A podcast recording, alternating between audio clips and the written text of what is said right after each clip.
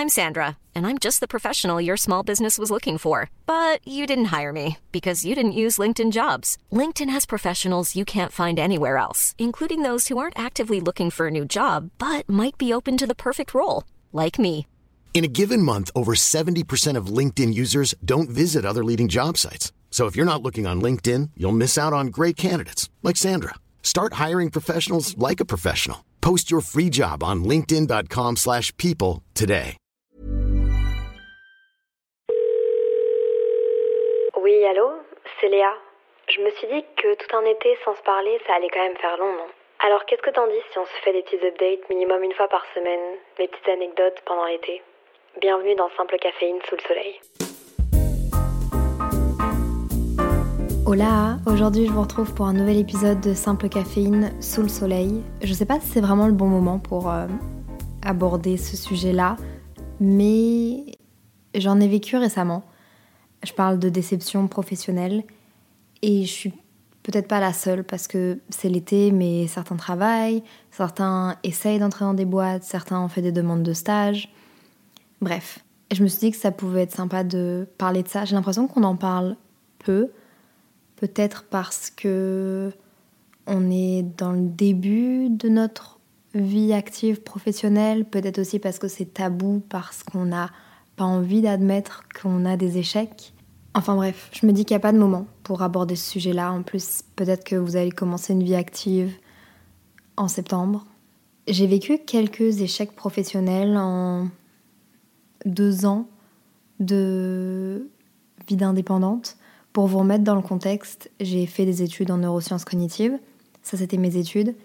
Et puis, j'ai fait un an en tant qu'auto-entrepreneur, travailleur autonome, indépendante, en fonction de quel pays vous habitez, on utilise des termes différents. Mais ils veulent tous dire la même chose. Je n'ai pas de boss au-dessus de moi. C'est genre moi, mon propre boss. Et je travaille comme un peu en freelance pour des clients. Plus précisément à travers mes réseaux sociaux, donc quand je fais des vidéos YouTube en collaboration, des posts en collaboration, des événements, des voyages, des projets en général. Et j'ai eu quelques déceptions. Et j'imagine que c'est des déceptions au même niveau que lorsque tu vas déposer ton CV puis t'es pas retenu pour un job ou lorsque t'as tout donné pour avoir ton stage de rêve et que finalement tu l'as pas. Ma meilleure amie m'a aidé à dédramatiser dans certaines de ces situations parce qu'elle m'a dit je pense que c'est normal, c'est le début de notre vie active et donc c'est le début de nos échecs professionnels. J'ai jamais été une adepte des échecs. Je vous ai déjà dit en plus, euh, dans la peur de l'échec, c'est pas grave de rater. Les échecs sont là pour nous apprendre des choses et les échecs ne doivent pas être vus comme aussi péjoratifs. J'ai deux gros échecs qui me montent à l'esprit. Je vais essayer de pas citer de nom de marque ni de nom en général parce que j'ai pas envie de mettre tout le monde dans le même panier. C'est pas parce que une personne a moins bien fait son boulot ou pas parce qu'il s'est passé ça que c'est une généralité. Ça arrive, c'est normal. C'est plutôt mon sentiment que j'ai envie de vous expliquer et comment est-ce que j'ai géré ça aussi. Et puis j'ai surtout envie de vous expliquer comment est-ce que j'ai géré ça et comment est-ce que j'ai réussi à relativiser ou pas.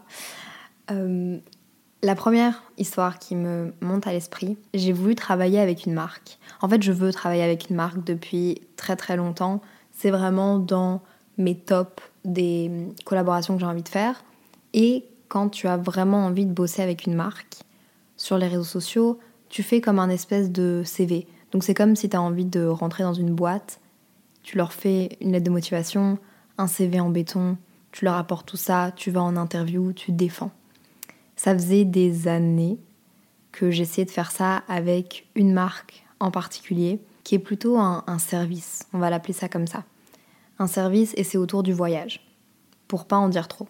J'avais écrit un brief, j'avais envoyé plusieurs briefs à plusieurs types de services, différentes marques, pour essayer de travailler avec eux. J'avais eu des réponses positives et, juste pas de réponses. À chaque fois, on me proposait de bosser avec eux, mais ça me faisait pas vivre l'expérience, c'était plutôt promouvoir le service à travers euh, d'autres choses. Bref, moi ce que je voulais, c'était vraiment vivre une expérience, vous permettre de vivre une expérience aussi à travers mon contenu, donc à chaque fois, ça se faisait pas. Et puis en début d'année, en septembre, je pense, je me fais contacter par ce service-là, mais la filière belge. J'étais comme une ouf. J'étais comme une ouf. Mais je me dis, bon, je vais pas me précipiter, sauter trop vite de joie, on va, on va rester calme. J'ai fait un premier call avec eux. Et je travaille aussi avec euh, une autre personne qui est mon agent, donc en fait qui gère tous mes mails. Et elle, elle est vraiment là, pas dans mon contenu à me dire ce que je dois faire ou ce que je dois pas faire, mais sur mes réseaux sociaux, elle m'aide à justement définir un certain cadre pour être sûr que moi j'ai juste à gérer la création de contenu, euh, tout ce qui est montage, post-prod, blabla, mais tout ce qui est légal, c'est elle qui gère. Donc on a un premier call avec eux. Le call se passe extrêmement bien. Je tombe face à une personne qui est adorable, euh, qui est hyper ouverte, qui est vraiment genre... Ça se voit qu'elle est à fond dans le projet et qu'elle a vraiment envie que ça se fasse. Elle m'explique un peu qu'elle a proposé mon profil parce qu'elle voit ce que je fais sur les réseaux depuis pas mal de temps. Bref, je suis ravie. Le feeling passe trop bien, que ce soit avec la personne avec qui je travaille, que ce soit avec elle, que ce soit l'idée, tout va bien. Et après ce call-là, on a décidé de tout mettre par écrit, donc par écrit, par mail, parce que quand vous faites des, des appels professionnels, peu importe, c'est important d'avoir une trace écrite après parce que je sais pas si vous savez, mais dans le monde professionnel, tout ce qui est écrit prévaut sur l'oral, un peu comme un contrat. Et les mails font office de contrat quand il n'y a pas de contrat. Donc on met ça par écrit et quelques jours après, on se fait recontacter par son sa supérieur qui je vais le mettre au masculin, mais je vous dis pas si c'est une fille ou si c'est un garçon, encore une fois, pour rester dans le flou. Je me fais contacter par son supérieur qui nous dit en fait ceci, cela, ceci ne va pas être possible, blablabla en fait, ça met un espèce de. Ça casse un peu la vibe qu'on avait, le, à quel point, genre, la personne était friendly avec nous, à quel point elle était ouverte, la façon dont, la communication, la vibe était passée. Déjà, euh, son supérieur voulait absolument qu'on ait un appel pour genre reparler de tout ça et rien n'était mis par écrit, mais nous on voulait absolument avoir une preuve écrite. On arrive à trouver un point d'entente malgré qu'on mette plein de choses de côté que ce soit pour eux, que ce soit pour moi, on fait chacun des compromis, mais ça se voit qu'on a vraiment envie de bosser ensemble. Et puis, au fur et à mesure des mois, il faut trouver une date pour faire justement cette expérience. Bref, dans tout ça, moi je préviens un de mes amis qui a le droit de venir avec moi. C'est une expérience de malade à l'autre bout du monde. Il demande à son école, son école accepte, son école le sauce, à quel point c'est bien, même pour lui par rapport à ses études. Bref, on est super heureux. Il reste plus qu'à fixer des dates. Dates qui ont été un peu retardées parce qu'il fallait qu'il y ait de la place euh, dans le pays dans lequel on avait choisi.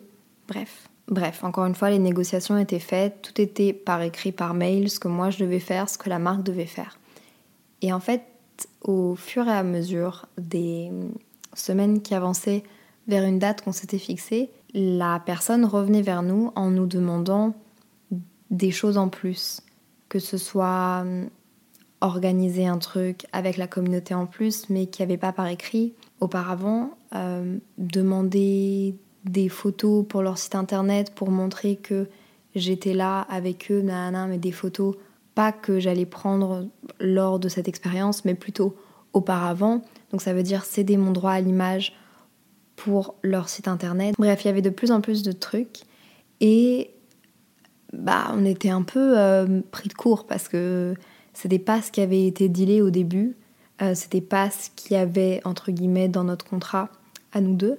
Et donc on est un peu pris de court parce que d'un côté c'est ma campagne de rêve, mon job de rêve en tant que freelance, et puis d'un autre côté c'est pas ce qui a été dealé et je pense que la personne avait, très bien compris que j'avais très envie d'y participer. Je pense qu'en Belgique, dans le monde de l'influence, il y a pas mal de gens qui auraient voulu être à ma place, faire cette expérience-là et qui auraient peut-être dit oui à tout, sauf que légalement et pour garder un minimum de crédibilité et de dignité, lorsque les choses sont mises sur noir sur blanc, c'est plus possible de, de demander des choses en plus, en plus, en plus, en plus. Bref, lorsqu'on leur a dit que ça n'avait pas été négocié et que du coup, ben non, on ne ferait pas ça en plus pour ce qui avait été négocié auparavant, ce qui était dit dans le job. La personne nous a renvoyé un message en nous disant nous préférons stopper la collaboration, blablabla. Euh, une semaine du départ. Ça faisait trois mois qu'on parlait de ça. Spoiler, j'ai croisé cette personne dans Bruxelles après. Il s'est rien passé, hein. je... reste professionnelle, le pro c'est le pro, le perso c'est le perso, mais j'ai été très déçue de la façon dont ça avait été géré parce que dans notre monde, je sais pas si c'est compréhensible, parce que dans notre monde, tout est négociable. Quand tu es freelance, tu négocies tout, tu négocies tes prix, tu négocies les échanges. Là, dans ce cas-ci, il n'y avait pas de rémunération, mais c'était juste des échanges de, de, bons procédés, de contenu, d'images, de nani, de nana. Je pense qu'il y a eu aussi beaucoup de, de mauvaise foi parce que certainement que la personne s'est rendue compte que c'était pas normal de demander ça ou qu'il fallait le demander avant que tout soit conclu. C'était la première fois que ça se passait autant mal et la personne n'a jamais répondu au téléphone ni aux appels de la personne avec qui je travaille pour pouvoir même après que tout ait été remis noir sur blanc. Je pense simplement que la personne a compris que hum, il, elle était en tort et que ça avait été très mal négocié. Du coup, vous vous demandez peut-être comment est-ce que j'ai géré cette déception qui était mon rêve ultime et ce pourquoi je faisais tout le contenu que je faisais depuis 4 ans. J'ai pleuré, j'ai beaucoup pleuré, j'ai été très en colère, j'ai été très déçue dans la façon dont euh, la marque en Belgique avait géré ça. J'en ai parlé avec pas mal de gens qui sont dans, le monde de, l'influence ou même pas. Et en fait, on en a conclu plein de choses et on a aussi dédramatisé la situation. Je me suis dit qu'il y avait eu tellement de, de red flags en fait depuis le début que j'aurais dû dès le début genre le sentir mais malheureusement, l'appât du, du gain, enfin moi, ce que j'avais à gagner dans l'histoire, l'expérience avec mon ami était tellement énorme et c'était tellement un truc que j'idéalisais depuis tellement longtemps que j'ai été très déçue. Je pense que justement, il faut plus que j'idéalise des choses euh, aussi grandes, que j'écoute quand il y a des red flags. Et je sais aussi que ni moi ni mon équipe sommes responsables de comment ça s'est déroulé. Tout s'est bien fait, les échanges ont toujours été respectueux dans les négociations. Donc voilà, je pense d'ailleurs que les déceptions professionnelles sont très rarement à prendre personnellement. Il y a le contexte qui joue et c'est pas parce que tu n'as pas un job que ton travail est dévalorisé, que ce que tu fais n'est pas bien ou que tu es juste pas assez bien ou pas assez bonne pour les compétences ou le travail. Mais honnêtement, c'est difficile, il faut avoir du recul. J'ai vraiment eu énormément de mal avec la décision de tant pis, je ne ferai pas la campagne de mes rêves. Je n'ai pas que je n'ai pas été prise, mais ça s'est mal passé parce qu'il y avait beaucoup d'incompréhension. Je n'ai juste pas compris. I'm Sandra, and I'm just the professional your small business was looking for. But you didn't hire me because you didn't use LinkedIn jobs. LinkedIn has professionals you can't find anywhere else, including those who aren't actively looking for a new job but might be open to the perfect role, like me. In a given month, over 70% of LinkedIn users don't visit other leading job sites. So if you're not looking on LinkedIn, you'll miss out on great candidates like Sandra. Start hiring professionals like a professional. Post your free job on linkedin.com/people today. Pourquoi? D'un seul coup, on nous a juste dit non, on arrête tout. Il y a dû se passer quelque chose en interne, il y a dû se passer quelque chose qu'on ne sait pas mais je pense que ça a juste été mal géré parce que la personne avec qui je travaille a déjà travaillé avec cette marque niveau France et ça s'était absolument pas passé comme ça. Euh, que ce soit dans les négociations, que ce soit dans les échanges, que ce soit dans peu importe. Et je n'ai jamais eu de problème avec les gens avec qui je travaille par rapport à d'autres personnes. Donc voilà. Et puis là récemment j'ai eu une nouvelle déception. Donc la déception dont je vous ai parlé là je pense que c'était au mois de mars. Et là déception dont je vais vous parler maintenant, c'était au mois de C'est une déception qui a été beaucoup plus courte dans le temps, mais encore une fois, c'est quelque chose pour lequel j'avais énormément d'attentes parce que j'avais vraiment envie de bosser avec eux depuis deux ans. C'est aussi dans mes genres top list de campagnes de rêve que je veux faire et de clients que je veux avoir et avec lesquels j'ai envie d'avoir un bon contact et la possibilité de faire des projets. Cette fois-ci, c'était pour un shooting photo on va dire, pour une marque. Il me semble que j'avais été contactée le 16 juin et c'était pour un départ le 21 juin. Donc vraiment très court dans le temps, vraiment très last minute. Mais c'est ça aussi le, métier euh, dans lequel je suis, donc auto-entrepreneur, freelance. Tu peux avoir des opportunités qui vont te tomber dessus, genre la veille ou à deux jours ou à trois jours. Il faut faire avec, genre, et il faut, il faut tout remettre dans le contexte. Donc on me propose un truc, c'est un shooting photo, c'est à l'étranger, en Europe, pendant cinq jours, mais je dois être sur place trois jours. C'est pour des affichages en Europe, pour aussi du contenu sur mes réseaux sociaux. Et euh, pareil, hyper bon feeling avec la team. On se répond directement. Ils sont super cool. Ils ont vraiment envie de bosser avec moi. Ils savent que c'est last minute. Ils font l'effort sur le budget. Je me dis waouh, c'est ma marque de rêve. C'est mon budget de rêve. Euh, tout est ok. Et je leur dis juste, moi je peux seulement être là du 22 au 25. Mais il fallait, il fallait choisir trois jours en fait entre le 21 et le 25. Un truc comme ça. Et je leur ai dit, bah moi je peux juste être là à partir du 22. Ils m'avaient dit ok, pas de souci. Donc ils me demandent mon passeport, ils me demandent mes infos, je remplis toutes les fiches, euh, j'envoie toutes mes coordonnées, bref. Et puis là, on est le week-end et en fait, j'ai pas reçu le contrat. Et donc, du coup, je leur renvoie un mail en leur disant Hey, excusez-moi, est-ce que ce serait possible d'avoir le contrat pour avoir le temps de le lire? Parce que on était, je pense, déjà le 19 et le 18. Et le 19, donc le dimanche, un dimanche, le jour du Seigneur. Non, je rigole, pas le jour du Seigneur. Et je reçois un mail de leur part et dans le titre du mail, il y a écrit genre cancellation, cancellation, annulation. Euh, déjà, je suis pas bien. Déjà, je suffoque.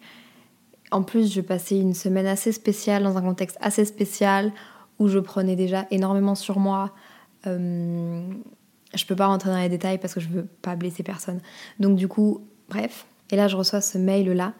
Je l'ouvre et ils me disent Excuse-moi, Léa, on est vraiment désolé. En anglais, tout ça. On va devoir annuler euh, la campagne avec toi parce qu'on n'a pas eu les permis pour faire les contenus dans la ville tous les jours. En fait, on a juste reçu les permis de. Je pense que c'était trois jours sur cinq jours de shooting qu'ils voulaient faire avec tous les profils qu'ils avaient sélectionnés, tous les gens pour bosser avec eux. La ville était genre déjà trop bondée et puis avec le Covid, fin de Covid et tout, bref, la ville n'a pas accepté de leur donner tous les jours de tournage qu'ils voulaient.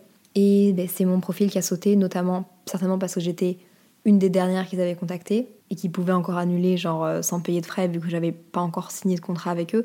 Même si bon, dans ces cas-là, évidemment, je peux un peu jouer sur le truc, mais bref. Et puis aussi parce que moi, j'allais tourner avec eux les jours où ils n'avaient pas eu le permis pour tourner. Donc c'est-à-dire du 22 au 25 juin. J'étais très triste. Je pense pas que j'ai été la seule à être annulée parce que il y avait pas mal de profils en même temps que moi, mais ça a été une grosse déception. Je l'ai très mal vécu, surtout dans le contexte dans lequel j'étais. Et j'avais tellement hâte, en fait, ça a été un peu comme un échappatoire. Franchement, ça a eu un, un espèce de gros coup dans mon moral. Franchement, cette déception-là, dans le contexte dans lequel j'étais, elle m'a, de façon un peu ridicule, mais genre achevée. J'avais tellement mal au cœur. J'avais tellement l'impression qu'on m'avait genre balancé un sort ou que genre le monde était contre moi. C'était tellement beau, c'est tellement parfait. En fait, j'idéalisais encore une fois ce truc-là que j'avais trop envie, puis je l'avais à portée de main, puis finalement, un dimanche, on m'envoie un mail pour me dire que c'est annulé. J'étais, mais. J'avais tellement envie de vivre ça. Je, sais, je pense qu'on a tous vécu quelque chose comme ça, qu'on avait tellement envie, tellement, genre, on le sentait dans nos tripes et c'était le truc. Et puis finalement, bam, on se fait genre prendre une grosse porte, un gros mur devant la tête, ça fait mal. Ça fait mal, on pleure beaucoup, on est très très mal, on a envie de le, crier, on envoie des selfies de, nous à nos potes en train de chialer, à nos parents, à tout le monde. On est vraiment genre au bout, euh, un peu inconsolable, un peu très dramatique. Je pense que ça fait partie du processus, en colère contre tout et contre personne en même temps, parce que parfois c'est la faute à personne et là dans ce cas-ci c'était le cas. Mais purée, ce sentiment-là, il vient de. Waouh, de très loin là. Même si je sais qu'il va avoir plein d'autres opportunités, même si je crois au fait que bon bah c'est pas grave, c'était pas la bonne opportunité, franchement sur le moment ça fait quand même chier. S'il vous plaît, ne dites pas à vos potes quand ça ça arrive, mais t'en fais pas, c'est pas grave, t'en auras plein d'autres. Franchement quand ça vient d'arriver, juste écoutez. Écoutez-nous, mais ne nous dites pas genre c'est comme ça, c'est là, c'est l'univers, c'est non. S'il vous plaît, non. J'y crois à ce genre de choses, mais sur le moment même, laissez-moi dramatiser, laissez-moi pleurer pendant quelques heures, laissez-moi être pas bien, j'ai besoin d'extérioriser, c'est trop d'ascenseur émotionnel. Franchement, quand les gens me disent euh, c'est parce que ça devait pas être la bonne, c'est parce que ça devait pas être directement après que j'ai eu la déception, ça me fout les nerfs. Genre vraiment, ça me met, mais pas en colère parce que c'est vraiment genre des good vibes et puis on sait pas trop quoi répondre aussi dans ces moments-là. Genre, ok, il y a une déception, bah évidemment, il y aura d'autres opportunités. Mais sur le moment, entendre ça, genre, c'est comme si tu rates un examen et qu'on te dit mais c'est pas grave, tu, c'est pas grave, c'est pas, c'est, au final c'est quoi? Bah, Au final c'est quoi? C'est mon été que je vais passer à réviser. vous voyez ce que je veux dire? Comment j'ai géré cet échec-là? Les équipes étaient super sympas. C'est aussi pour ça que ça me faisait aussi mal de pas bosser avec eux, parce que vraiment c'était mon idéal de campagne, la marque avec laquelle je voulais bosser depuis longtemps. Puis en plus, les gens étaient super gentils et super friendly, même déjà par mail. Bon, ils m'ont dit qu'ils allaient me recontacter pour une prochaine opportunité. Ça, y a énormément de personnes qui le disent aussi. Peut-être que ça se fera jamais. Euh, en fait, je me suis juste dit que j'allais utiliser ces jours-là pour faire quelque chose d'autre, faire des choses que j'aime, me reposer et un peu en profiter. Bon, me reposer, ça ne remplacera pas l'argent qu'ils m'avaient proposé, ni l'expérience de ouf que j'allais avoir avec eux. Mais j'ai essayé de transformer tout ça et de l'utiliser à bon escient. Puis, au moment où j'ai eu cette déception, j'ai posté plein de photos de réels de chiens sur Instagram. Et j'ai une fille que je connais qui s'appelle Béline, qui a une association qui fait refuge pour les animaux qui m'a contacté et qui m'a dit Hey Léa, j'ai reçu un, un petit cocker de trois mois et j'ai besoin de quelqu'un pour le garder une journée, tu veux pas, genre, le garder? Et donc, je suis rentrée chez moi, j'ai récupéré ce petit chien, ce petit être magnifique. D'ailleurs, j'ai fait une vidéo YouTube qui s'appelle Dolly avec euh, ce petit chien. Ça m'a un peu, genre, fait de la zoothérapie et ça, ça a été un peu mieux. Bref, de toute façon, je me dis que. En fait, il faut que j'apprenne à relativiser, mais c'est difficile. Tu le fais souvent par après. Et encore une fois, je pense que dans les déceptions professionnelles, à 80-90% du temps, c'est pas toi le problème, c'est pas tes compétences, c'est pas. C'est juste genre le contexte. Parfois, c'est au sein de l'entreprise. Parfois, c'est parce que quelqu'un d'autre avait quelque chose en plus ou avait quelque chose en moins. Ou... Mais peu importe. Encore une fois, je sais pas si c'est les bons mots que j'utilise parce que peut-être que là, vous avez eu une déception professionnelle et que vous n'avez pas envie d'entendre ça. Mais oh, je sais pas quoi dire. Parce que je m'imagine moi en colère en train de devenir, d'avoir genre juste une déception professionnelle et avoir quelqu'un qui me dit qu'il y en aura d'autres. Ça fait chier. Mais dans ces moments-là, moi, ce que je peux vous dire, c'est de d'éviter de trop vous remettre en question. Enfin, évidemment, c'est hyper important de se remettre en question. Mais je pense que la remise en question, il faut aussi la faire avec du recul. Parce que si vous la faites directement, ça vous fait juste perdre confiance en vous. Genre, si tu te mets à nu, entre guillemets, et si tu te remets en question au moment où tu as reçu la déception professionnelle, tu vas juste avoir l'impression d'être une merde. Parce que c'est normal d'avoir l'impression d'être une merde quand t'arrives pas à atteindre tes objectifs. Et t'arrives pas à atteindre genre un objectif ultime que t'avais trop envie d'avoir. Premièrement, je dirais, entoure-toi de personnes qui vont t'écouter, communique avec eux, dis-leur que t'as juste besoin de chouiner, que t'as pas besoin d'être relever ou bien dis-leur j'ai besoin d'être genre remotivé, j'ai besoin d'être euh, que vous me remettiez un peu de valeur parce que là je me sens comme une merde mais genre exprime-toi ou si tu sais pas t'exprimer, va voir quelqu'un qui va genre te saucer, tu le sais à tous les coups ou quelqu'un qui va genre te trouver des solutions ou qui va juste t'ouvrir d'autres opportunités. Évite de te remettre en question trop directement, mais par contre fais-le avec le recul. Peut-être que évidemment tu aurais pu faire mieux, t'as pas fait assez. C'est important de se remettre en question, mais le fais pas de façon maladive. Enfin bref, je vous ai raconté mes deux grosses déceptions professionnelles pour le moment. Je sais qu'il y en aura d'autres et je sais que ça fait partie de la vie et qu'il faut réussir à gérer ça. Je pense que c'est peut-être euh, un des trucs avec lequel j'ai le plus de struggle parce que je n'ai jamais aimé rater un examen à l'école, je n'ai jamais aimer rater genre des choses. Mais il faut que je deal avec ça. Il faut que j'arrive à dealer avec ça parce que je vais dealer avec ça toute ma vie, comme avec les échecs. Mais encore une fois, les échecs, c'est pas juste négatif. Ah oui, et prenez-vous en photo en train de chialer quand vous avez des déceptions comme ça.